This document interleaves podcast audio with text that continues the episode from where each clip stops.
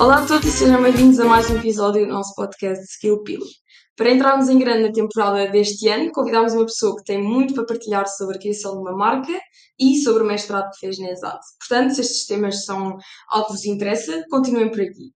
Passo então a apresentar a nossa convidada, que nasceu no Porto, tem 24 anos, tirou licenciatura em Economia na Faculdade de Economia da Universidade do Porto, fez Erasmus em Budapeste em 2018 e é atualmente mestre em Gestão de Marketing. Após este mestrado, trabalhou na empresa da Nifolks, eh, na área de marketing digital.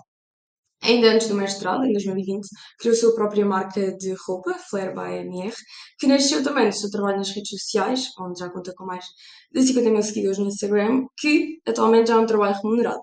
Ainda ao mesmo tempo é Marketing Manager na empresa Honeymooners Travel. Depois desta introdução, obrigada por ter aceitado o nosso convite e muito bem-vinda, Mariana.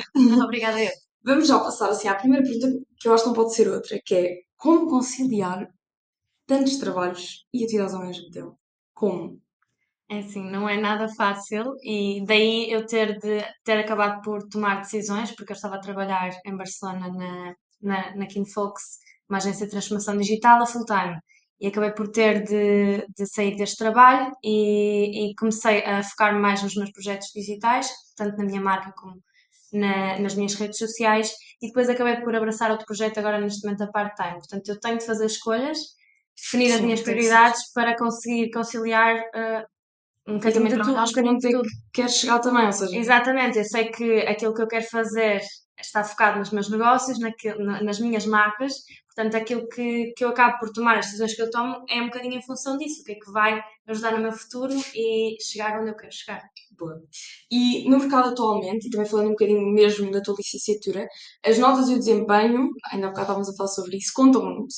E como é que tu lidaste lidas com esta pressão de atingir os teus objetivos, para depois, provavelmente, quando pensaste em estudar para a exato, precisavas de uma certa média, de como é que lidas com esta confusão, entre aspas, que é ser aceito, não ser aceito, às vezes pode impactar um bocadinho a nós, como é? É assim, eu acho que as notas são importantes sim, principalmente para mestrado, mas conta muito mais o currículo e aquilo que tu fazes fora da faculdade do que dentro da faculdade. Okay. Pelo menos eu senti isso que quando eu me candidatei à ESAD, um grande peso que fez uh, aceitarem o meu perfil foi, primeiro, aquilo que eu mostrei enquanto pessoa na carta de motivação, aquilo que eu sou, a minha proatividade, mas também aquilo que eu fiz fora da faculdade, seja os projetos que eu criei, os clubes em que eu estive, onde é que okay. eu me envolvi. Portanto, mostrar um bocadinho daquilo que tu és e aquilo que tu tens para dar, para além dos estudos, porque isso toda a gente já faz.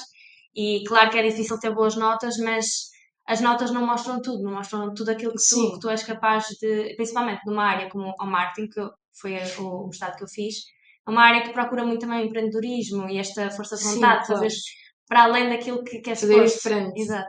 Ok.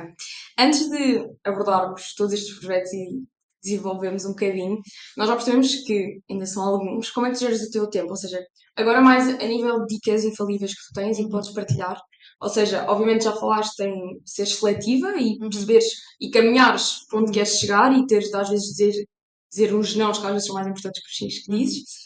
Uhum. Que dicas é que tens que achas que no dia a dia mesmo, pá, um calendário, como é que te organizas para chegar É assim, eu trabalho principalmente em redes sociais no, nos três projetos que eu tenho. Então aquilo que eu normalmente costumo fazer é antes da semana começar a organizar e planear todo o conteúdo que, que é para a própria semana. Porque no dia a dia há sempre muito mais coisas para fazer do que só publicar nas redes sociais. Então eu gosto de ter tudo estruturado, nem que seja, por exemplo, ao domingo, estruturar a semana toda para depois já ter os conteúdos todos programados que vou planear uh, publicar durante a semana. E para além disso, eu costumo organizar blocos horários, por exemplo, no meu trabalho uh, part-time na Animuners, eu faço 4 horas por dia e eu defini comigo mesma, não tenho nenhum acordo com eles, mas defini comigo mesma que vou fazer manhãs com eles.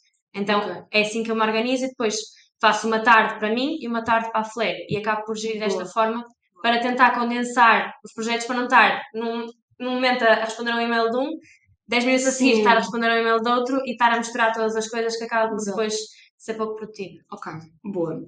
E pronto, agora voltando um bocadinho ao início. Porquê é que tu decidiste começar a estudar Economia?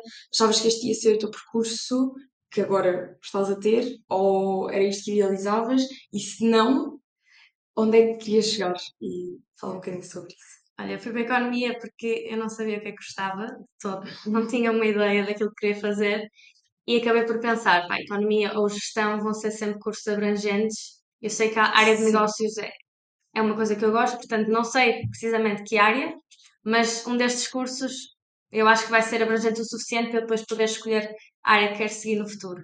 E acabei por depois entrar para a economia porque queria ficar na FEP e sempre me disseram que a economia era melhor que gestão na FEP. Então foi um bocadinho por aí. E, e, depois, durante o curso, achei que o curso era muito teórico, então comecei a tentar encontrar formas de escapar um bocadinho disso, ser mais criativa, e comecei a trabalhar com as redes sociais aí, e descobri o marketing. E aí é que eu percebi, não, em mestrado eu tenho mesmo de me focar nesta área, que é isto que eu gosto, e depois acabei por, por então seguir gestão de marketing mais à frente. Boa, então era mesmo estavas perdida, não sabias? Super perdida, não fazia a mesma ideia. A minha, a minha mãe já tinha tirado gestão também na, na FEP, também já tinha primas na FEP, então foi um bocadinho oh, por okay. exclusão de partes. Pá, engenharia não dá para mim, medicina também. Pronto, o que, é que, o que, é que vai dar aqui no meio? ok, boa. Muitos alunos aqui da faculdade estão a ouvir o podcast. Gostava muito de saber mais sobre o curso de exato. É um uhum. facto que muita gente também está a tirar a gestão, tá, que vai para a, área financeira, eh, de contabilidade, não sei, mas há muita gente que gosta de marketing, inclusivamente eu Uhum. Gosto muito desse, dessa área. Por isso, falando um bocadinho mais específico da ESAD e do mestrado que tiraste, podes falar do que é que mais gostaste, do que é que menos gostaste, experiências e aprendizagens que tenhas retirado lá, como é que te inscreveste, como é que, assim, uhum. a experiência completa, se pudesses explicar, por assim dizer, uhum. pontos positivos, pontos negativos, podes, estás à vontade. Olha, eu quando decidi que ia tirar o mestrado para fora, comecei principalmente a procurar rankings uh, de, dos mestrados uh, europeus. Eu sabia que queria fazer fora porque eu já tinha tido a experiência em Erasmus e tinha gostado muito, então sabia que precisava disso também para melhorar ainda mais o meu currículo e também porque é uma experiência muito diferente e viver fora é realmente uma experiência que, que muda mesmo completamente uh, uma pessoa. Então eu decidi que queria para fora e comecei à procura de mestrados e eu queria muito que fosse um mestrado que tivesse as bases do marketing, que eu não tinha da parte de economia, mas tivesse a parte digital também. E a ESAD sempre mostrou ser uma faculdade, pelo menos pelo plano curricular, que era focada no digital. Então foi um bocadinho por aí que, que eu gostei do plano curricular, gostei da forma como eles apresentavam e mostravam que era uma, uma faculdade muito prática, com várias empresas a vir, vários programas diferentes. Queria muito também dinamismo e era isso que eu procurava na faculdade. E então candidatei mais a, depois acabei por entrar e foi um ano, um ano muito intenso, porque aquilo são basicamente dois um, semestres em, eh, em, que tens muitas cadeiras e todas elas com projetos, portanto okay. foi uma diferença muito grande daquela que eu estava habituada na licenciatura, porque todas elas eram com projetos em grupo, os grupos estavam sempre a mudar, então tu estavas sempre a lidar com pessoas de diferentes culturas, que têm formas diferentes de trabalhar e, e de lidar com com os timings e com e, pronto, formas diferentes de trabalhar. E então foi um bocadinho difícil no início me adaptar a esta mudança, porque era tudo ao mesmo tempo, tudo 100% em inglês também era uma coisa que eu não estava habituada. E, e lá está, todas as aulas, eles incentivam muito a participação, é uma coisa muito diferente, porque eu estava habituada a ir às aulas, marcar presença, se calhar só estar ali a assistir, mas ali é mesmo muito. Uh, eles querem mesmo que tu participes, que tu estejas lá, que tu levam pessoas de próprias empresas para tu resolveres projetos e, e estás ali em contato direto com essas pessoas. Isso é motivo, ok. Exato, porque tu, é, e é uma coisa que costumo dizer muitas vezes, que eu saí da, da minha licenciatura a sentir que eu ia entrar no mercado de trabalho e não ia ser uma mais-valia para a empresa. Não ia saber bem aquilo que fazer, tinham de me ensinar tudo do zero, a nível prático. E no mestrado eu senti que eu vou agora entrar numa empresa e eu sei o que é que eu vou, vou poder dar, que eu vou poder dar alguma coisa, que vou ser uma mais-valia à empresa também na área do marketing, porque aprendi realmente a resolver estes casos e a aplicar na vida real, que eu acho que é, que é mais importante. Sim. E depois, pronto, para além dos estudos, a faculdade em si, como tem gente de todo o mundo, tinha muitas atividades também, foi, foi muito, fixe também para a parte cultural, de conhecer novas pessoas. Sim, claro, isso é muito importante. Hum. E, ah, obviamente, referiste que tivesse a estar um ano fora, uhum. e o que é que tu mais gostavas de repetir? Porque uh, eu acompanho um bocadinho o teu canal também, e já referiste que não gostarias de voltar a viver lá mais tempo, porque o que foi bom, uhum. foi bom. E o que é que tu gostarias de repetir no sentido, hum, ou seja, de experiências mais tipo um fim de semana, uhum. ou assim, quando tu estavas a trabalhar para lá, ias mais regularmente, o que é que tu também não gostaste assim tanto, que é normal, uma cidade, e porquê é que escolheste Barcelona e porquê estudar fora? Eu já referiste um bocadinho, uhum. um bocadinho mais, por favor. Olha, Barcelona foi por causa da ESAD. Eu, eu inicialmente queria escolher Madrid, mas uh, preferi a faculdade em si, portanto okay. acabei por optar Barcelona. E, e quando eu pensei em estudar fora, eu queria muito Espanha, porque eu já tinha ido para Budapeste, na altura tinha viajado pela Europa Central e eu queria neste momento começar a aprender também o espanhol, então pensei logo, Espanha vai ser o, o país certo, estou mais perto, também uma, uma estadia mais longa, vai ser mais fácil para mim, porque também tendo a marca em Portugal, é mais fácil em termos de viagens. Na altura não foi assim tão fácil por causa do Covid. Pois. Acabei por não conseguir vir muito a Portugal, mas, mas lá está, foi isso. Barcelona e Espanha foi um bocadinho por aí, pela cultura também ser muito parecida com a nossa, e, e, sempre me identifiquei também muito com, com, essa, com essa cultura, então foi um bocadinho por aí. E depois, Barcelona escolhi por causa da ESAD, e lá está, o ano inteiro em que eu estive lá foi uma experiência que, enquanto Portugal aqui estava tudo confinado, lá foi, foi uma experiência incrível porque era toda a gente, é uma, um mestrado muito internacional, então toda a gente que vai para lá mora fora de casa. Então está toda a gente muito aberta a fazer, a fazer planos, a conhecer-se uns aos outros todos os dias. E isso, quando eu cheguei, até foi um bocadinho intenso, porque, sei lá, eu saí daqui da pandemia e de repente vou para lá falar de 100% inglês, que era uma coisa que eu não, não estava habituada. E estar a conhecer um monte de gente todos os dias foi, foi um desafio no início, mas depois estás tão habituada a isso que eu senti quando cheguei cá a Portugal que quebrou um bocadinho, sabes? Então, pois, outra vez. Sim, lá está, aquilo que tu dizes, sente falta, é um bocadinho de estar constantemente a conhecer novas pessoas, se calhar a lidar com um ambiente um bocadinho mais internacional. Foi uma das coisas que mais gostei, okay. mais gostei lá. Boa. E agora, falando um bocadinho da tua marca, que acredito seja assim o teu bebê, uh, como é que, como, de onde é que isto surgiu? Quais é que achaste que foram assim, os maiores obstáculos quando surgiu a ideia? Como é que foi passar da cabeça para o papel e agir? Como é que, como é que já está a ideia de roupa? Uh, como? Porque acredito que tenhas feito um estudo de mercado, uhum. né? o, que é que, o que é que é preciso, porque a criação de uma marca acredito que seja bastante trabalhoso. Fala assim um bocadinho desse processo. Olha, eu inicialmente, quando eu estava no secundário, eu queria muito ter lançado uma marca de biquínis. Eu sempre gostei okay. muito de biquínis, swimwear. E na altura começou a ser o boom das marcas de biquínis em Portugal. Então Sim. começaram a surgir imensas e na altura eu estava no secundário, tinha esta ideia, mas eu não sabia como fazer, então decidi, vou esperar, vou entrar para a faculdade, vou aprender um bocadinho mais das bases do negócio e depois então mais para a frente aplico e crio a minha marca de biquínis.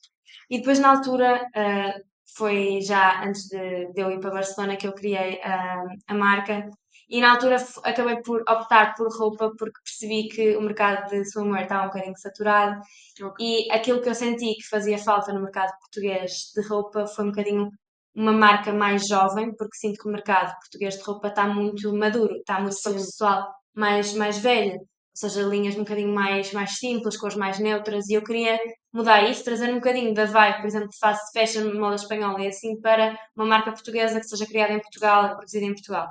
E foi um bocadinho por aí a minha ideia, e eu costumo dizer que a marca teve dois, foi 1.0, foi 2.0, porque antes de eu ir de Erasmus, eh, antes de eu ir para Barcelona, foi quando eu criei a marca. E era um, ainda não estava a marca estabelecida, não tinha a imagem que eu queria. Acho que acabei por criar um bocadinho sem, sem ter uma estrutura. Sim. Nem fosse só para criar e arrancar Exato. E depois, quando eu fui para Barcelona e comecei a perceber mais sobre o marketing, sobre branding, sobre a criação de um negócio, até acabamos por parar durante uns meses e relançamos a marca depois mais tarde, até quando eu terminei o, o mestrado, em novembro relançamos com uma nova imagem, um novo logotipo, tudo novo, e acho que aí é que marcou realmente a diferença e aí é que começou a ser a marca que, que é hoje em dia.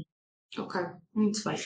E como assim mais os seus trabalhos mais fixos, por assim dizer, como é que, como é, que é trabalhar para estas empresas? Porque agora já contas mais ou menos com duas, o que é que sentes que é mesmo preciso saber e o, que é que precisas de estar envolvido para ser bem sucedido e ter um bom ambiente de trabalho? Como é que isso funciona? Para quem ainda não, uhum. quase não acabou a licenciatura, temos um bocadinho de curiosidade sobre esse tema. Como é que funciona? Então, é assim, eu quando entrei para, para a Kinfolks, na Agência de Transformação Digital, entrei em estágio.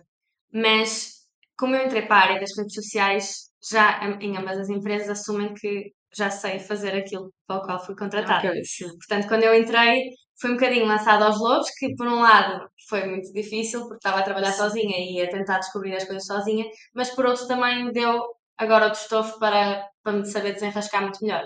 E quando entrei para essa empresa, lá está, comecei com redes sociais, mas depois fui, abran fui abrangendo outras áreas também do marketing, email marketing, uh, toda a parte da comunicação também, que era uma coisa que eu, não, que eu desconhecia, e fui aprendendo isso sozinha.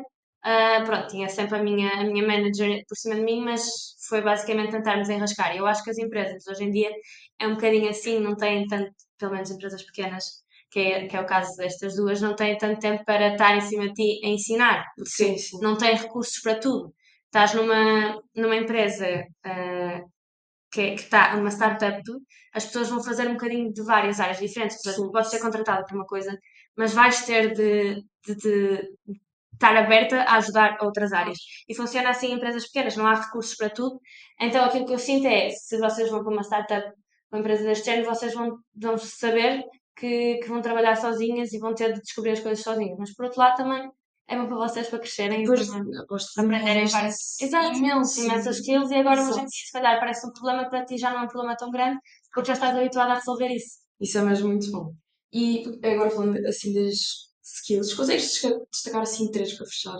O podcast, assim, três skills ou conhecimentos que aprendeste nestes trabalhos e que achas que foi realmente um, que te mudou, ou seja, estávamos aqui a falar disto de mandar aos lobos, por assim dizer, o que é que achas que foram três, três skills que tu desenvolveste que achas que foram cruciais e que hoje em dia já não sabes trabalhar sem?